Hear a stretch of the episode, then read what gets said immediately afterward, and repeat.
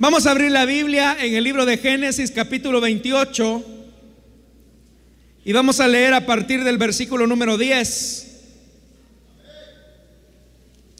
Dice la palabra del Señor, Génesis capítulo 28, versículo número 10. Jacob partió de Berseba y se encaminó hacia Haram. Cuando llegó a cierto lugar se detuvo para pasar la noche porque ya estaba anocheciendo. Tomó una piedra, la usó como almohada y se acostó a dormir en ese lugar. Allí soñó que había una escalinata apoyada en la tierra y cuyo extremo superior llegaba hasta el cielo. Por ella subían y bajaban los ángeles de Dios. En el sueño, el Señor estaba de pie junto a él y le decía, yo soy el Señor, el Dios de tu abuelo Abraham y de tu padre Isaac. A ti y a tu descendencia le daré la tierra sobre la que estás acostado tu descendencia será tan numerosa como el polvo de la tierra. Te extenderás de norte a sur y de oriente a occidente. Y todas las familias de la tierra serán bendecidas por medio de ti y de tu descendencia. Yo estoy contigo. Te protegeré por donde quiera que vayas y te traeré de vuelta a esta tierra no te abandonaré hasta cumplir con todo lo que te he prometido. Al despertar, Jacob de su sueño pensó, en realidad el Señor está en este lugar y yo no me había dado cuenta. Y con mucho temor añadió, qué asombroso es este lugar.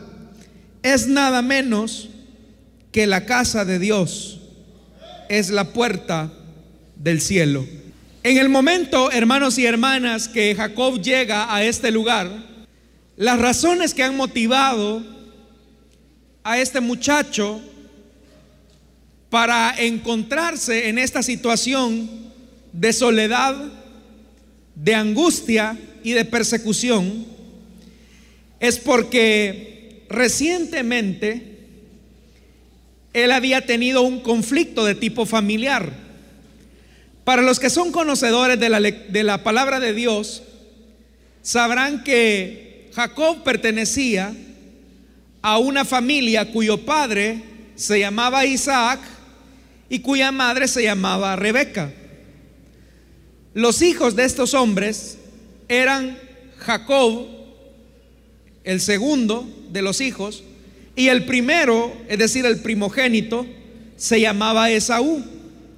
Desde el mismo nacimiento de Esaú y Jacob, había habido cierta rivalidad entre ambos porque dice la escritura que en el momento en el que Esaú nace, dice la escritura que ya Jacob venía tomándolo del taloncito del pie de su hermano. Esa razón llevó a colocarle nombres a cada uno de ellos de acuerdo a sus características. El nombre que le colocaron al muchachito que venía tomando el pie de su hermano era Jacob. Y lo que Jacob significa es usurpador o el que usurpa. A eso suena el nombre de Jacob. Este muchacho, en la medida que iba creciendo, iba a ser gala de su nombre. La escritura nos muestra que en algún momento Jacob, siendo un muchacho muy hogareño, digámoslo así, muy servicial, alguien que no le gustaba salir, le gustaba más la vida doméstica, realizaba diferentes quehaceres en su casa y uno de ellos es que le gustaba mucho la cocina. Por lo contrario, su hermano mayor Esaú era un hombre no doméstico, le gustaba siempre andar en la calle, Popularmente nosotros podríamos decir ahora que era un muchacho muy vago, muy de calle. Y a él le gustaba la cacería, le gustaban los trabajos rudos, los trabajos más que requerían de más fuerza. Jacob, por el contrario, era un hombre de más inteligencia que su hermano Esaú. Un día, Jacob se encuentra cocinando un guiso, más que todo lentejas, dice la escritura, y el olor llega hasta las narices de su hermano Esaú. Esaú se siente muy intrigado y se siente también impulsado a querer satisfacer su deseo de comida. Y es ahí donde le dice Esaú a Jacob que le dé el guiso que está preparando, el plato de lentejas que él estaba cocinando. Jacob muy astutamente le dice, te lo doy si tú a cambio me das la primogenitura. Esaú siendo un muchacho muy impulsivo, llevado por sus emociones, por lo que sentía, le dice, bueno, está bien, yo te la doy, porque de qué me va a servir la primogenitura si de todas formas voy a morir de hambre, mejor me como ahorita este plato que has preparado y al final, ¿para qué voy a querer la primogenitura? Él no estaba midiendo lo que estaba diciendo porque estaba despreciando la bendición de Dios sobre él. Y Jacob astutamente le dice, pero mira bien lo que estás diciendo. Tú me vas a dar la primogenitura a cambio de esta comida que te voy a servir. Y Esaú le dice, está bien, pero dame la comida. Y así fue, como Jacob se hizo sobre su vida la primogenitura de su hermano. Con el tiempo, obviamente Saúl no murió de hambre, nadie se muere de hambre por no comer un tiempo de comida, pero él era un hombre muy impulsivo. Más adelante la escritura dice que Isaac estaba ya a punto de morir. Él sentía o presentía la muerte. Y era el momento en el que él debía de dar la bendición al primogénito. Isaac no sabía que ya su hijo mayor Esaú le había vendido la primogenitura por un plato de lentejas. Para Isaac, el que debía de ostentar la primogenitura y la bendición correspondiente a la primogenitura, era su hijo primogénito Esaú, porque era el primero que había nacido. Sin embargo, es ahí donde Isaac manda a llamar a su hijo Esaú, el mayor, y le dice, hijo mío, yo presiento que estoy a punto de morir, a punto de partir y reunirme con mis antepasados. Por eso es importante que yo te entregue a ti la bendición. Así que ve y cásame un cabrito y cocínalo como a mí me gusta. Y por ahí cerca estaba la esposa de Isaac llamada Rebeca. Rebeca alcanzó a escuchar lo que su esposo Isaac le había dicho a su hijo mayor. Es ahí donde ella aprovecha y dice, este es el momento para que Jacob, mi hijo, reciba toda la bendición que ahora Isaac, mi marido, le va a dar a Esaú, que es el verdadero primogénito. Fíjese que en esta familia existían favoritismos. Por un lado, Rebeca favorecía a Jacob porque era muy doméstico. Pero a Isaac, Isaac favorecía más a Esaú porque era un hombre de cacería y como ya lo mencioné, era un hombre muy rudo.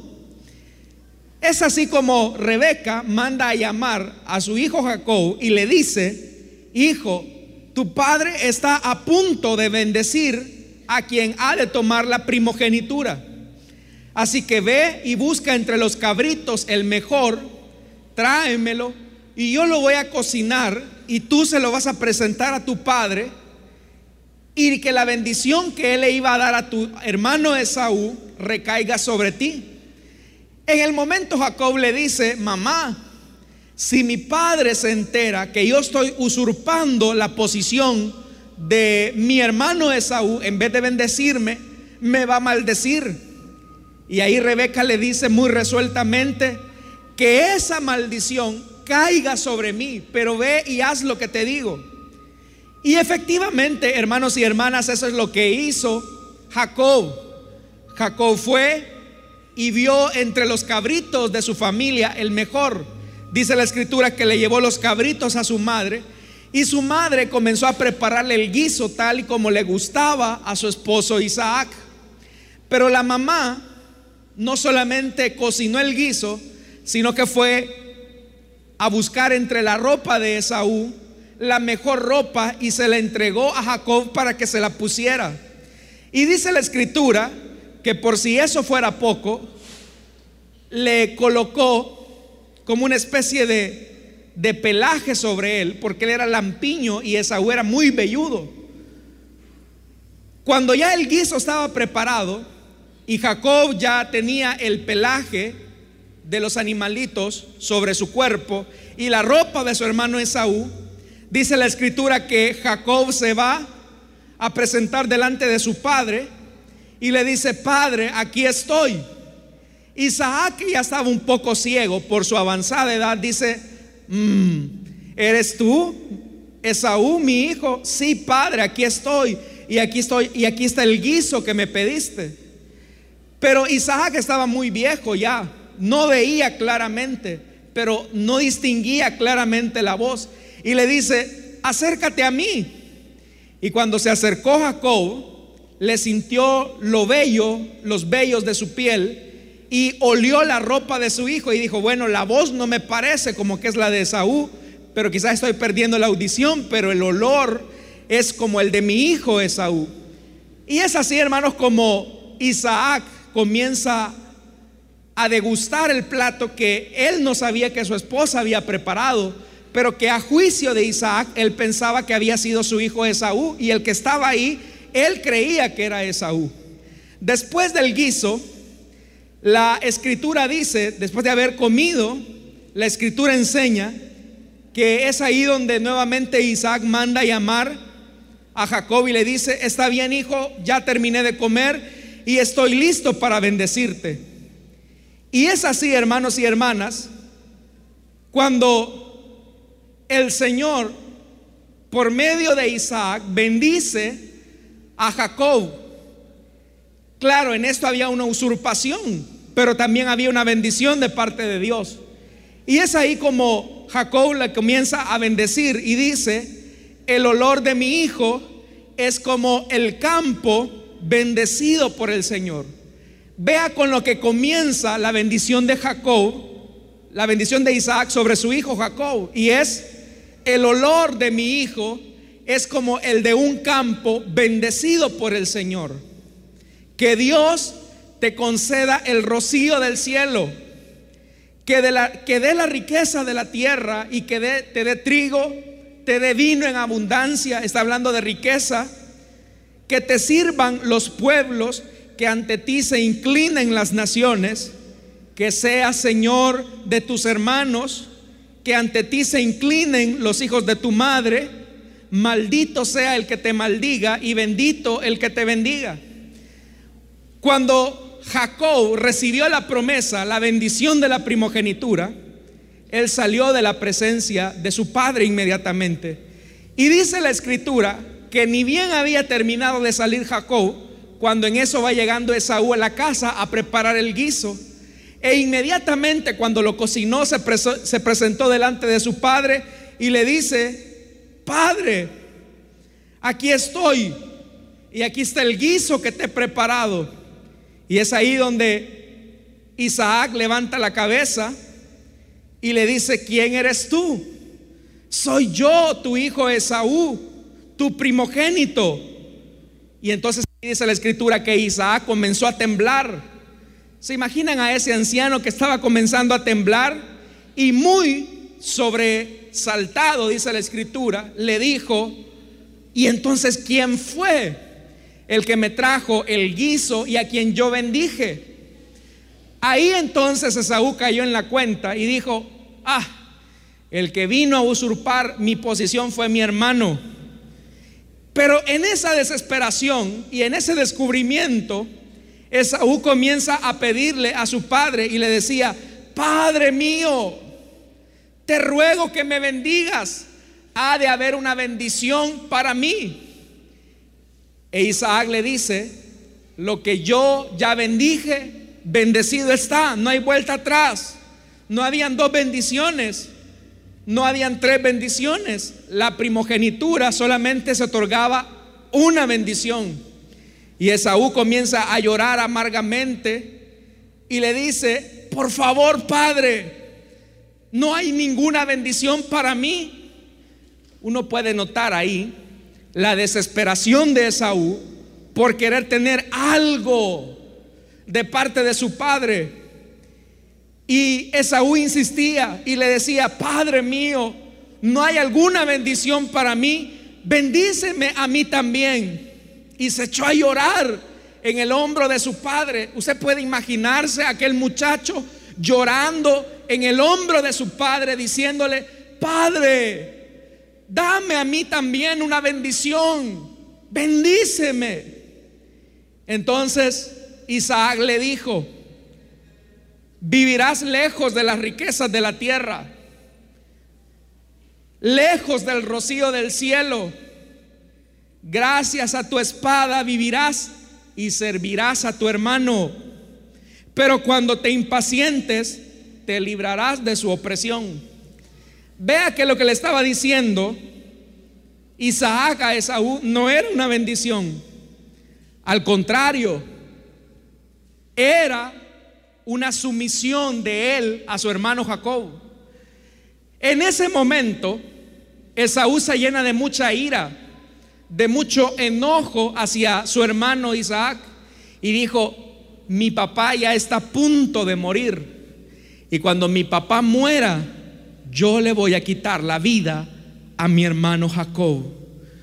La madre alcanzó a escuchar eso y, y mandó llamar inmediatamente a Jacob y le dice, hijo, es necesario que te vayas a la tierra de Haram. Vete a buscar una esposa en la tierra de Haram, vete, porque tu hermano ha prometido que cuando muera tu padre, él te va a asesinar y yo no quiero que se vuelva a repetir la historia de los orígenes, que un hermano mata a otro hermano, así que vete. Ahora vea, se suponía que Jacob ya había quedado bendecido. Se suponía que Jacob ahora tenía la bendición de la primogenitura. Pero lo que está ocurriendo no es una bendición propiamente dicha, o al menos así lo entiende Jacob. Es ahí donde el muchacho sale huyendo y es el texto que hemos leído esta mañana. Dice la palabra del Señor en el verso 10, Jacob partió de Berseba y se encaminó hacia Haram, que era donde le habían dicho que tenía que irse.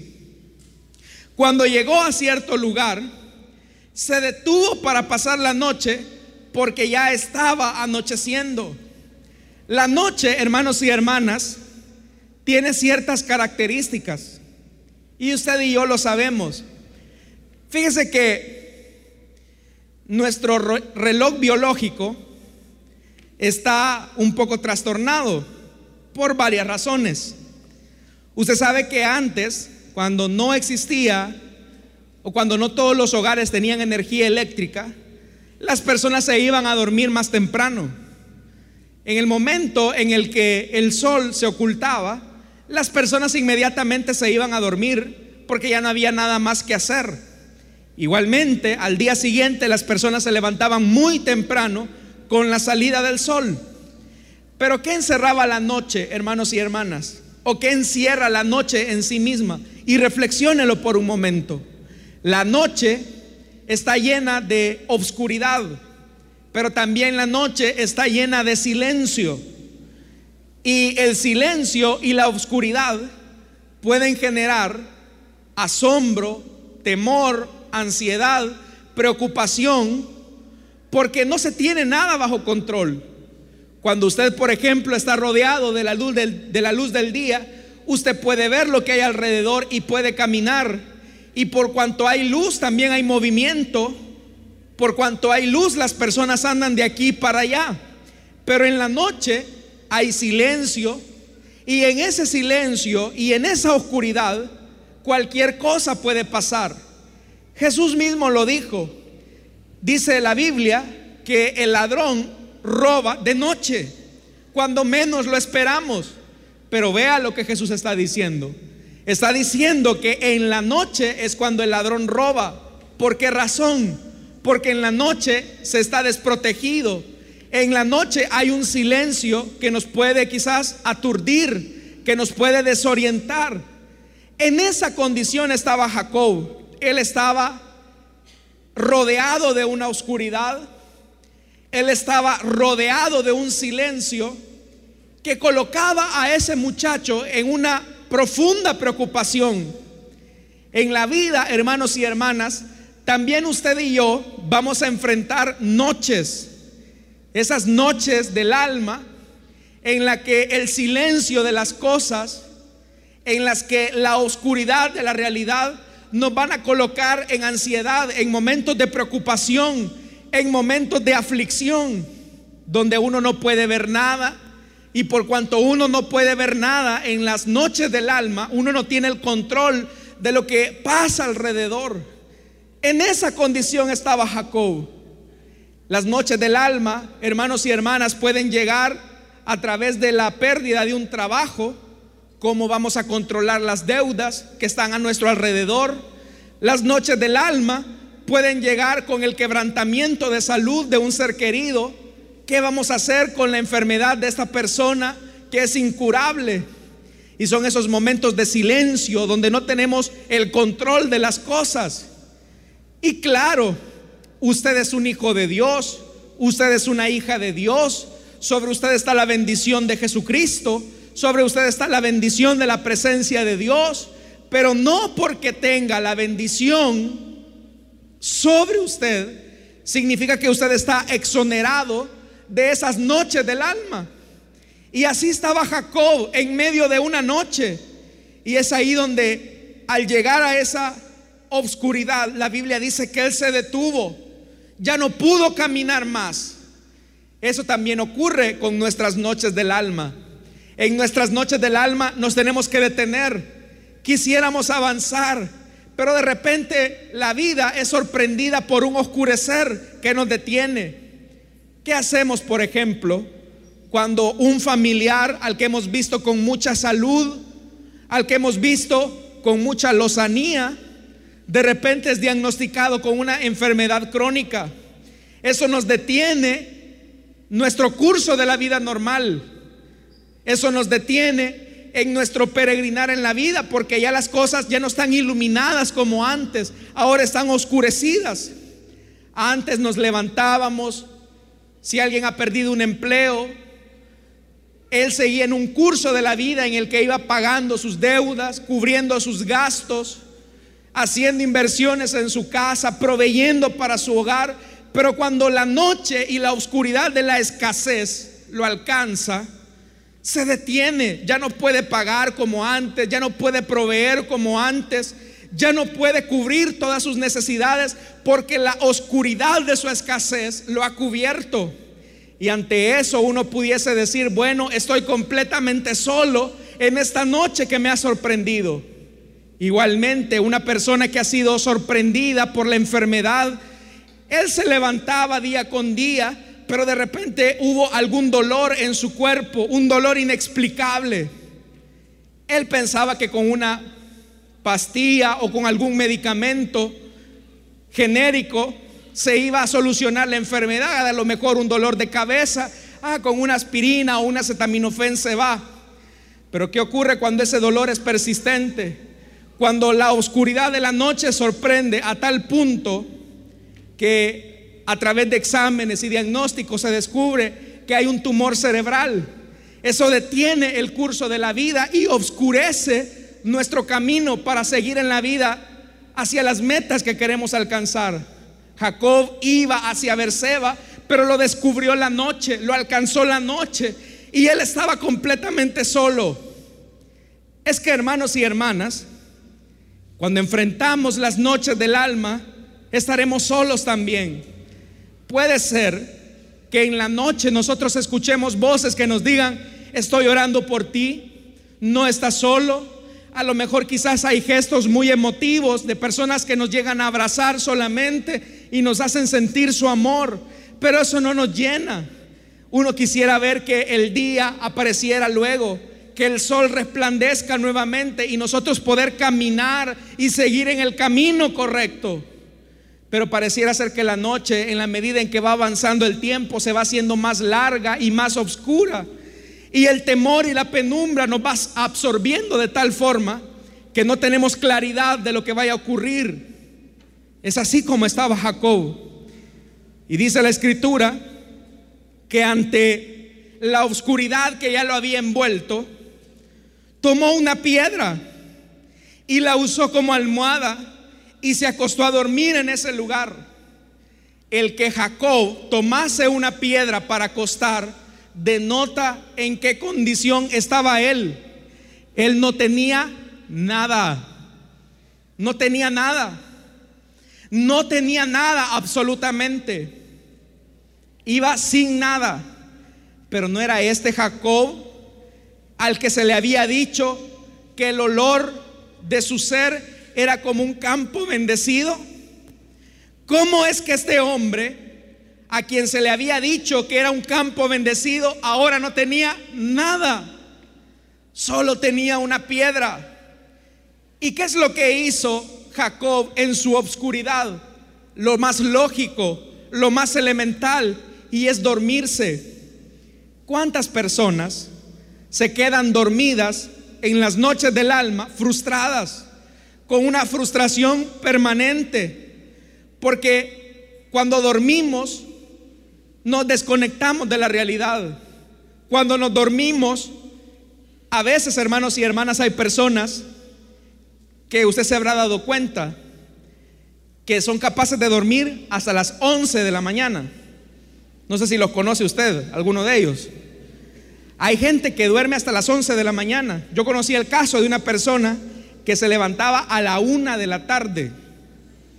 Se acostaba a las nueve de la noche y se levantaba a la una de la tarde en un inmenso calor como el que tenemos ahorita.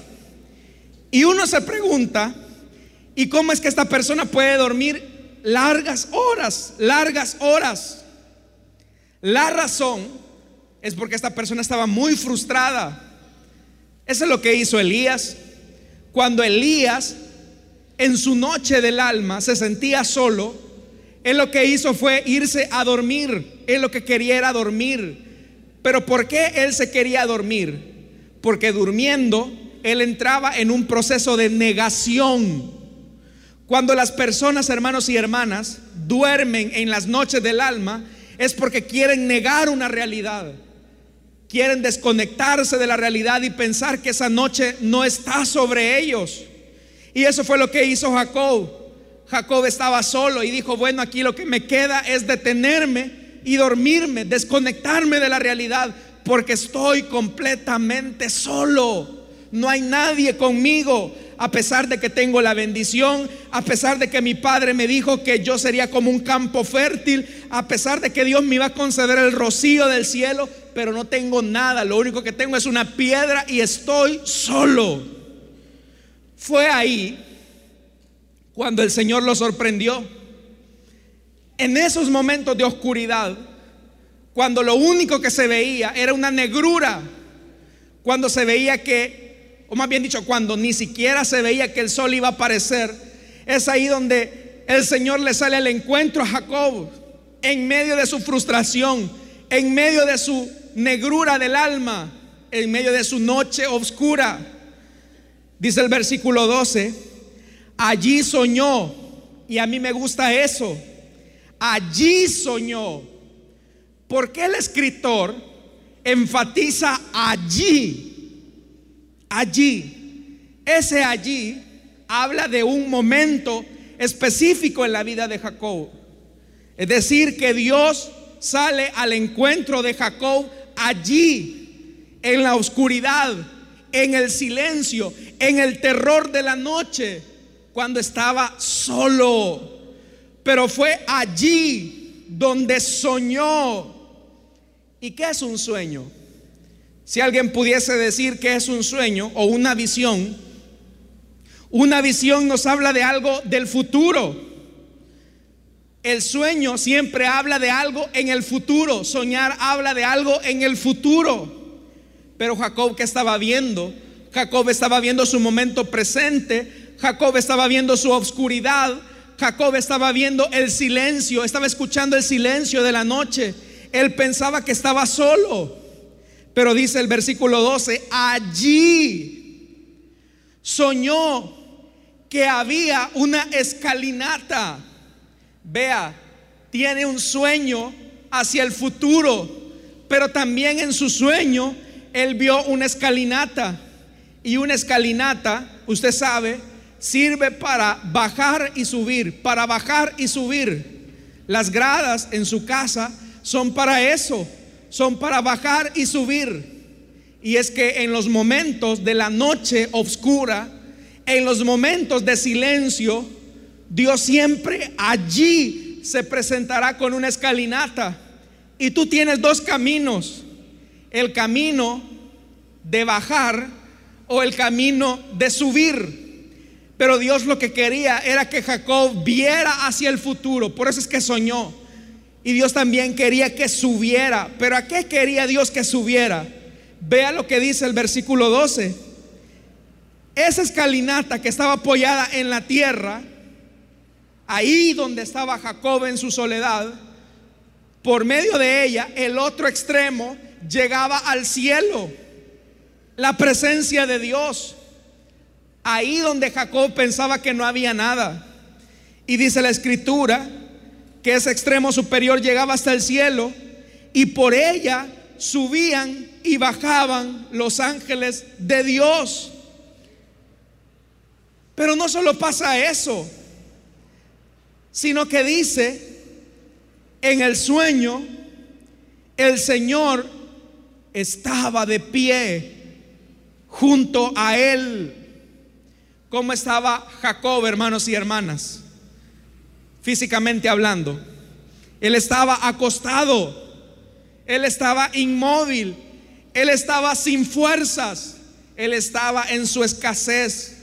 Él estaba débil. Él no veía nada, no oía nada.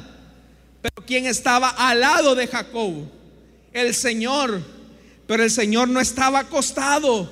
La Biblia dice que Él estaba de pie al lado de Jacob. Y vea las palabras que le dice el Señor a Jacob. Y Él le decía, yo soy el Señor. Es lo primero que le está diciendo. Es el yo soy. Y el yo soy, hermanos y hermanas, habla de la permanencia y de la relación íntima de Dios con el hombre en medio de la oscuridad. Tal vez tú en la vida te encuentras en momentos de oscuridad, te encuentras en momentos de noches muy intensas, pero el Señor está de pie al lado tuyo. Está ahí contigo. Cuando ya no hay fuerzas para seguir adelante, cuando tú quieres únicamente tirar la toalla, cuando tú lo único que quieres es retroceder y ya no volver a intentarlo, la Biblia dice que el Señor está de pie, porque Él es el Señor. Por eso, en las situaciones difíciles en las que estés atravesando en este momento, amada iglesia del Señor, el Señor está de pie y te dice, yo soy el Señor. El nombre de yo soy, hermanos y hermanas, habla de tres cosas fundamentales. Habla de el pasado, habla del presente y habla del futuro. Lo que significa yo soy es yo soy el que estuve, yo soy el que está y yo soy el que estará. Y cuando el Señor le dice a Jacob, yo soy el que estuve, Jacob. Yo me di cuenta de lo que le hiciste a tu hermano. Yo me di cuenta de lo que tu hermano te quiso hacer, Jacob. Yo estuve ahí contigo. Tal vez no, tú no te diste cuenta que yo estaba ahí, pero yo estuve en tu pasado. Igualmente el Señor te dice esta mañana, yo estuve en los momentos tristes de tu vida. Yo estuve en los momentos más difíciles de tu niñez, de tu adolescencia. Yo estuve ahí. Pero también el Señor le dice, yo soy el que está. Yo estoy contigo, Jacob, en medio de esta oscuridad, en medio de este silencio. Mientras tú ya no quieres continuar, yo estoy contigo. Pero lo más importante, Jacob, es que yo estaré en tu futuro y tu futuro es un futuro glorioso en mi nombre. Ese es el punto. Dios está contigo, amada iglesia. Ha estado contigo. Él está contigo y estará en el mañana también. Y le dice, tan es así, Jacob, que yo el Señor, el Dios de tu abuelo, Abraham, y el de tu padre, Isaac, yo he tenido una relación, Jacob, con tu abuelo Abraham. Él es mi amigo. Yo he tenido una relación con tu papá del que te acabas de despedir y al cual engañaste. Y él también es mi amigo. Pero ahora, Jacob, yo quiero ser tu amigo. Y eso es lo importante.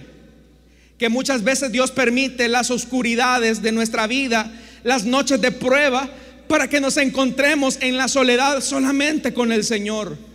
Ya le dije, en la noche del alma habrán personas que llegarán a darnos unas palmaditas, palabras de consuelo, intentarán estar ahí contigo, pero eso no te va a llenar por mucho tiempo. Las palabras de ellos a lo mejor te harán sentir bien por determinado momento, pero si el Señor te da una palabra, si el Señor te da una palabra, esa palabra es capaz de llenarte pero esa palabra que Dios te pueda dar va a ser sobre la base de la relación que Él quiere establecer contigo. Lo que esta mañana yo te estoy diciendo es que Dios quiere ser tu amigo. Dios quiere encontrarse contigo y decirte, yo soy también tu Dios. El pastor tiene relación conmigo. Los hermanos de la iglesia tienen relación conmigo. Pero ahora yo quiero tener una relación contigo. Tú no me ves, a lo mejor en este momento, pero dice la escritura, ahí Jacob, donde estás acostado, yo le daré esta tierra a tus hijos, a tu descendencia. Ahí donde piensas que esto no te pertenece, porque te sientes que vas como refugiado, vas perseguido, eso yo te lo daré. Y dice la palabra de, de Dios en el versículo 15, Vea lo que le dice el Señor en su soledad. Ya le dije, la noche encierra inseguridad, pero el versículo 15 dice, yo estoy contigo, yo estoy contigo, te protegeré por donde quiera que vayas. Es el Señor el que le está diciendo a Jacob, yo te voy a proteger. Estás rodeado de oscuridad, no tienes armamento, no tienes hombres que te defiendan, no tienes a nadie acá, pero yo soy tu Dios y yo te protegeré, dice el Señor. Hermanos y hermanas, esa es la mejor garantía que nosotros podemos tener. Que si la presencia de Dios nos protege, que si la presencia de Dios nos cubre, podemos descansar tranquilamente en la noche. Por eso es que la escritura dice allá en el libro de los Salmos, en paz me acostaré y asimismo dormiré, porque tú, Señor, me haces vivir confiado. Eso es lo que el Señor dice. Podemos dormir en la noche, podemos descansar en la prueba. Tú puedes descansar en la prueba. Se recuerda de aquel momento cuando aquella tempestad embistió la barca de los discípulos y los discípulos estaban desesperados no podían obviamente dormir. Ellos estaban tratando la manera de mantener la barca a flote porque la barca se movía y se movía de tal forma que parecía que las olas la iban a sumergir en lo más hondo del mar. Pero ¿qué dice que qué dice la escritura? Dice la escritura que Jesús estaba durmiendo en la popa. Bien tranquilo estaba Jesús. Imagínese ese sueño profundo que tenía Jesús. De repente los discípulos llegan a, a intervenir y le dicen, maestro, que no te preocupa, que nos vamos a hundir, que no te preocupa que la barca está a punto de hacerse pedazos y añicos por los vientos y el agua. Y Jesús les tiene que decir, hombres de poca fe, en el momento Jesús se levanta y le dice a los vientos y a la tempestad, calla y dice la escritura que a la palabra de Jesús hubo gran bonanza y la tempestad se fue. Ahí donde tú piensas que hay oscuridad, ahí donde tú piensas que solamente se escucha el silbido de la prueba que resuena entre el viento y que golpea entre las paredes de tu vida, el Señor puede decirte también a ti, sea la luz y la luz será hecha para ti. Porque Él es el Dios de la historia. Ahí donde tú piensas que la vida llega a su límite, ahí donde tú piensas que te encuentras solo, que no hay ser humano que te entienda, Dios es capaz de aparecerte y decirte, yo estoy contigo, te protegeré, te sustentaré y te daré todo aquello, porque pensamientos de bien y no de mal tengo para ti. Dice la escritura, no te abandonaré hasta cumplir con todo lo que te he prometido. Y ahí viene el punto. ¿Qué era lo que le había prometido Dios a Jacob? Que sería de bendición, que tendría riquezas. Oiga, Jacob no tenía nada. Una piedra agarró de almohada porque no tenía nada. Jacob andaba como muchos de los que estamos acá, sin nada en la bolsa. Pero ¿sabe qué es lo más importante? Que usted no puede tener nada en la bolsa. Usted no puede tener nada en la bolsa en este momento. Pero le quiero decir algo. Usted tiene al Dios dueño de todas las cosas, a su sustentador, a su sustentador. Tal vez usted habrá escuchado esa historia no sé cuántas veces de una anciana viuda que decía continuamente y se ponía a orar por las mañanas frente al ventanal de su casa. Abría las cortinas medio rasgadas de su ventana y comenzaba a arrodillarse delante de Dios y decía, Señor, aquí estoy yo, tu sierva, tu hija, no tengo nada de comer, dame de comer, dame alimento. Tú dijiste que podías sustentar a las aves del cielo, que podías cubrir mis necesidades, que no había justo desamparado, ni su simiente que mendigue pan. Y a la par, la vecina atea alcanzó a escuchar que la viejita clamaba a su Dios, que la viejita con un gran fervor clamaba a su Dios. Y dijo, esta vieja tonta le está pidiendo a un Dios que no existe, le voy a hacer una mala jugada. Y dice, dice la historia que aquella mujer comenzó a prepararle comida, fue a tocar la puerta de la casa de la anciana, le puso la comida frente a esa puerta, la ancianita se levantó, abrió la puerta y vio la comida y la viejita dijo, bendito seas tú, Señor, que me has escuchado.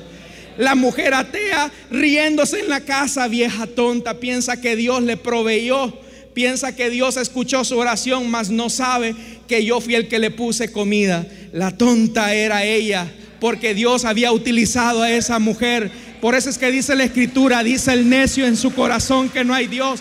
Oiga lo que le voy a decir esta mañana. El diablo, los impíos, el mundo le hacen los favores a Dios. Por eso, hermanos y hermanas, tú no puedes tener nada en tu bolsa.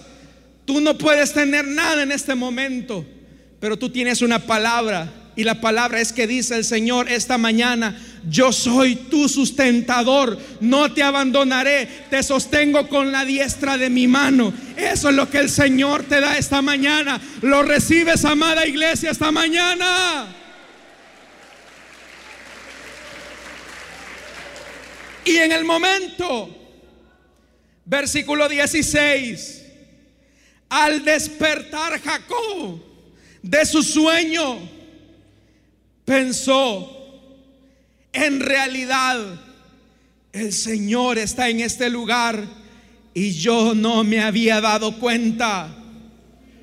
En tu escasez y en tu noche, en tu enfermedad, en medio de tus problemas, Dios está contigo.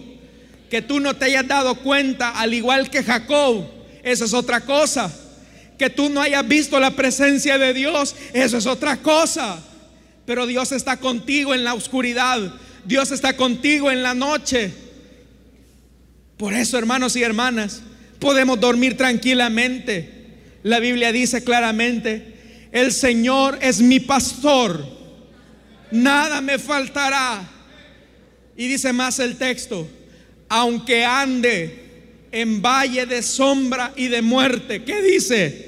No temeré mal alguno, porque tu vara, tu vara y tu callado me infundirán aliento, dice el Señor.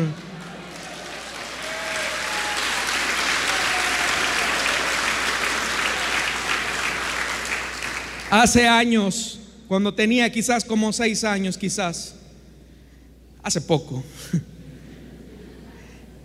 en una tormenta eléctrica que hubo en mi casa, la, energía se fue, obviamente, y solamente estábamos mi papá y su servidor. Y yo estaba en mi habitación, todavía estaba despierto, y yo quería decirle a mi papá que me llevara al baño porque quería ir a hacer pis. Era un niño de seis años. Pero yo le decía, papá, papá, y un silencio. Híjole, mi papá se durmió y yo quiero ir al baño y está muy oscuro, se fue la luz. Me bajé de la cama, comencé a caminar y el baño de mi casa estaba como en la mayoría de, de nuestras casas pequeñas, al final, por el patio tenía que cruzarme un pequeño pasillo, pero ese pasillo yo lo veía muy grande, muy grande. Cuando llegué, iba asustado, iba caminando ese pasillo asustado. Pero cuando yo llegué a ese lugar, solo escuché que se abrió la puerta del baño. Y en el momento yo me asusté y grité, papá. Y mi papá era el que me había abierto la puerta y me dijo, aquí estoy, yo soy el que te vengo cuidando, no tengas miedo. Oiga, lo mismo, usted piensa que va solo en la vida. Usted ve grandes pasillos oscuros en su vida, pero su papá, su papito, va con usted, va caminando a su lado, no lo va a dejar, no lo va a abandonar. Esa es la confianza que tenemos. Y dice, en realidad el Señor está en este lugar, aquí donde yo pensaba que no había nada, donde lo único que creía que había era enfermedad, era escasez, era pobreza, era tristeza. Aquí está el Señor. Y yo no me había dado cuenta, dice Jacob. Y dice el versículo 17, y con mucho temor añadió, qué asombroso es este lugar este lugar es asombroso. Oiga, Jacob lo está diciendo de la noche. Porque aquí la Biblia no dice que había amanecido ya. Lo está diciendo en la noche. Igualmente, hermanos y hermanas, ¿sabe qué tiene de asombrosa tu enfermedad? ¿Sabes qué tiene de asombrosa tu escasez? ¿Sabe qué tiene de asombrosa los conflictos familiares que tienes? Es que en medio de tu noche podrás ver la gloria de Dios en tu vida. En medio de tu escasez podrás ver la provisión de Dios. En medio de las dificultades verás al gigante peleando tus batallas y tú no te habías dado cuenta. Pero dale gloria a ese Dios, dale honra a ese Dios, porque Él va contigo, amada iglesia. Y Él dice, este lugar oscuro donde yo pensaba que había negrura, es nada menos que la casa de Dios y es la puerta del cielo. Oiga lo que le voy a decir esta mañana. Y óigame bien, estimado. Si tú estás enfrentando una necesidad y una dificultad, es solamente para que veas la mano de Dios. Si Dios ha permitido que entres a la oscuridad de tu vida en algún momento, es porque vas a ver la gloria de Dios en ti, amada iglesia del Señor. Yo estoy contigo, dice el Señor, y no te abandonaré, te sustentaré con la diestra de mi mano. ¿Cuántos lo creen esta mañana? Póngase de pie esta mañana entonces y cierre sus ojos. Vamos a ver la mano del Señor esta mañana. Póngase de pie, levante sus manos al Señor y dile, Señor, yo no me había dado cuenta que tú estabas en esta oscuridad. Yo no me había dado cuenta que en medio de la escasez tú eres mi proveedor. Yo no me había dado cuenta que en medio de mi enfermedad tú ibas a derramar salud. Pero ahora te estoy viendo, mis ojos te ven. Dígale al Señor, Señor, aquí estoy.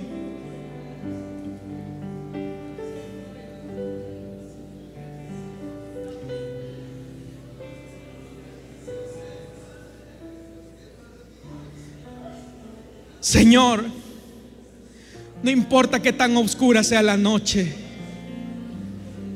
tú te estás moviendo en mi vida, en mi familia, en mis negocios, en mi enfermedad te puedo ver, Señor.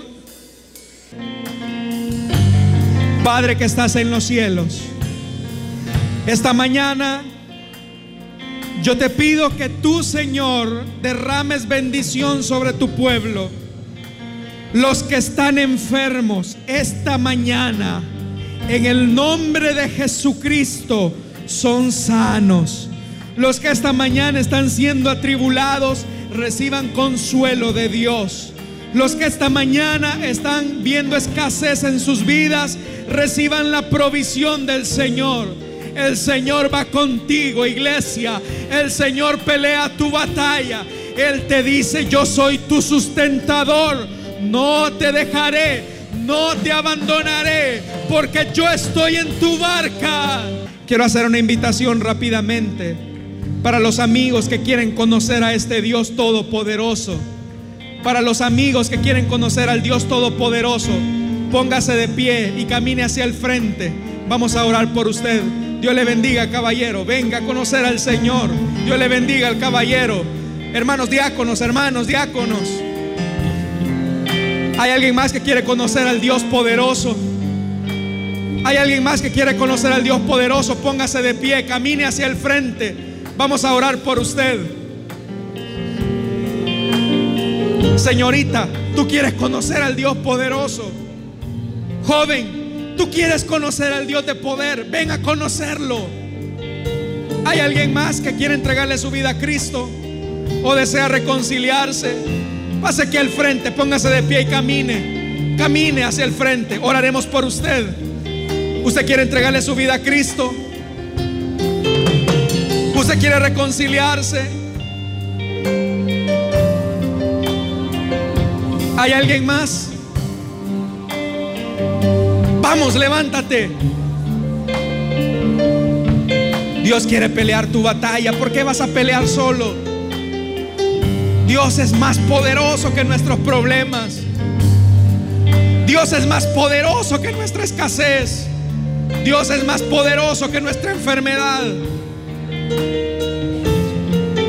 ¿Hay alguien que le quiere entregar su vida a Cristo? que desea reconciliarse. Termino esta mañana. ¿Hay alguien más que le quiere entregar su vida a Cristo? Ahí atrás. Vamos, mujer, levántate. Conoce a tu Dios de poder.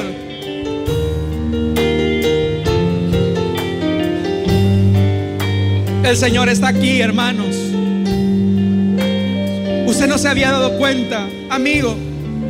Tú no te habías dado cuenta pero el Señor estaba ahí en tu escasez. El Señor estaba ahí en tu enfermedad. Levántate y entrégale tu vida a Cristo. ¿Hay alguien más que desea reconciliarse o que desea entregarle su vida a Cristo? Ya estamos a punto de irnos, hermanos. ¿Hay alguien más? Vamos, señorita, mujer, hoy es el tiempo. Vamos, Cristo te llama. Cristo te llama. Tú no te habías dado cuenta, pero Dios estaba ahí. ¿Hay alguien más? Hay una presencia de Dios esta mañana en este lugar. Hay una presencia de Dios en este lugar. Llena este lugar tanto. Hermanos, esta mañana Dios está haciendo tantos milagros. Esta mañana Dios está haciendo tantos milagros. Esta mañana. Esta mañana Dios está proveyendo. Esta mañana Dios está sanando. Esta mañana Dios está libertando. ¿Hay alguien más que le quiere entregar su vida a Cristo? Termino. Vamos a orar. Estimado oyente de la radio, usted que nos escucha, llámenos, queremos orar por usted. ¿Hay alguien más que desea entregarle su vida a Cristo o desea reconciliarse? Vamos a orar. Padre que estás en los cielos, te damos las gracias, Señor, por estas vidas que están aquí delante de ti. Señor amado, tú eres el Dios de los imposibles. Te pido que tú te derrames, Señor perdones a estas vidas, las laves y las santifiques. Límpialas, Señor. Perdónales. Dales vida nueva. Y muestra tu poder en ellos. Muestra tu poder en ellos. Y muestra tu poder en tu iglesia esta mañana. En el nombre de Jesús. Amén. Y amén.